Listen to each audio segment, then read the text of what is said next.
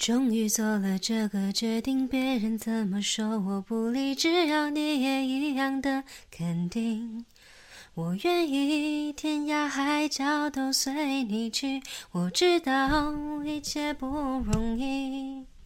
我的心一直温习说服自己，最怕你忽然说要放弃。妈妈。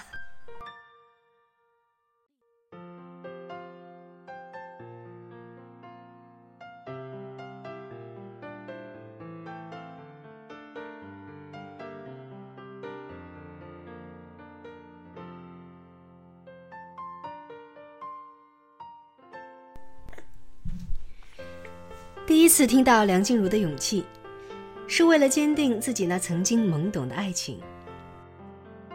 而今天，再一次哼唱起这熟悉的旋律，则是为了鼓励自己这个伟大而重要的决定。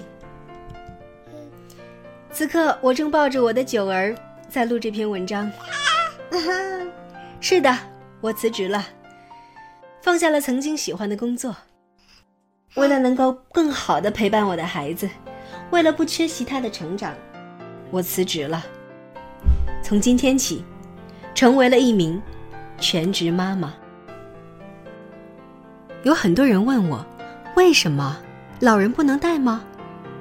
也有很多人劝我，好可惜呀，这么好的背景，辞职多可惜呀。当然，也有人感叹，哇，你的孩子好幸福啊。其实我曾经也很纠结。我到底是应该辞职回家带娃，还是应该在年轻的时候奋斗于职场？到底是该陪伴孩子，还是应该至少保证他的物质基础？但是最终，我还是选择离开，因为我们认为事业也好，收入也罢，都是可以通过时间去弥补和追赶的，大不了从头再来。但是给孩子的陪伴却不能。因为他的人生无法重来。说到做全职妈妈，这不应该是一个人的决定，而应该是一个家庭的决定。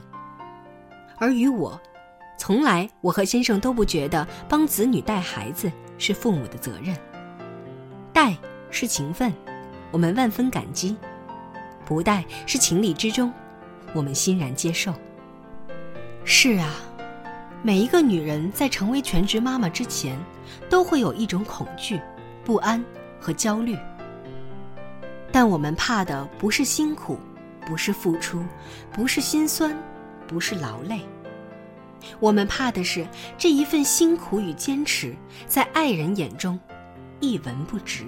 我们怕的是这一份心酸与辛苦，换来的却是孩子的叛逆和不屑。所以，不是每一个女人都有勇气成为一名全职妈妈，也不是每一个女人都能做好一个全职妈妈。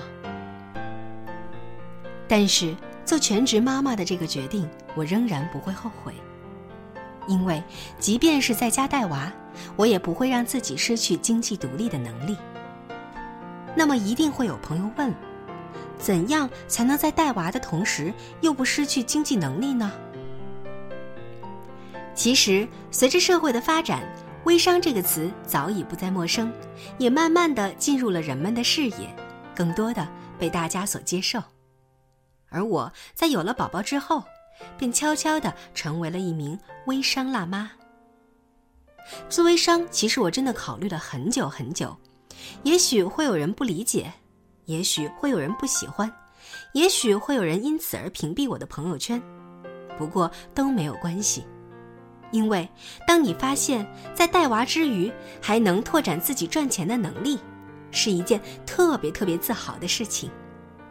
而我想，对于一个想要成为全职妈妈的女人，没有人会拒绝。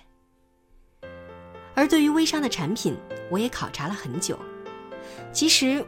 我是一个不太会推销产品的人，但是我的朋友都知道，只要是我用过觉得好的东西，我就特别擅长推荐。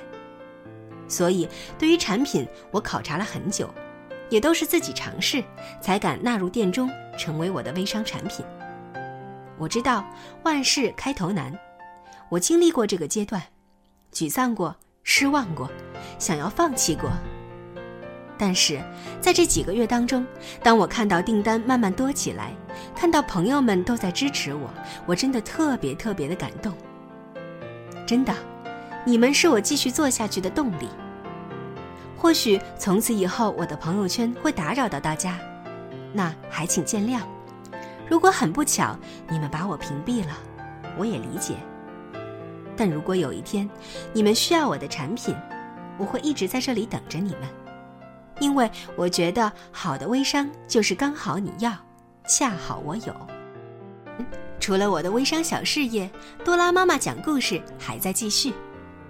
而我的公众号“多拉之声”也会免费为大家陆续更新和开放。如果你是一个宝妈，如果你家里有宝宝，如果你的宝宝也爱听故事，那么欢迎加入多拉妈妈讲故事，欢迎关注“多拉之声”，收听更多的英文绘本和儿童亲子故事。当然，除了故事，我还会定期分享辅食课堂，还有育儿理念。相信多拉之声一定会为宝妈们提供一个非常丰富多彩的生活。好啦，这就是多拉妈妈的自白。从此，我要开启我的全职妈妈生涯啦！Hello，全职妈妈，你好！Hello，多拉妈妈，加油！二零一八，让我的善良长出牙齿，我们一起努力吧！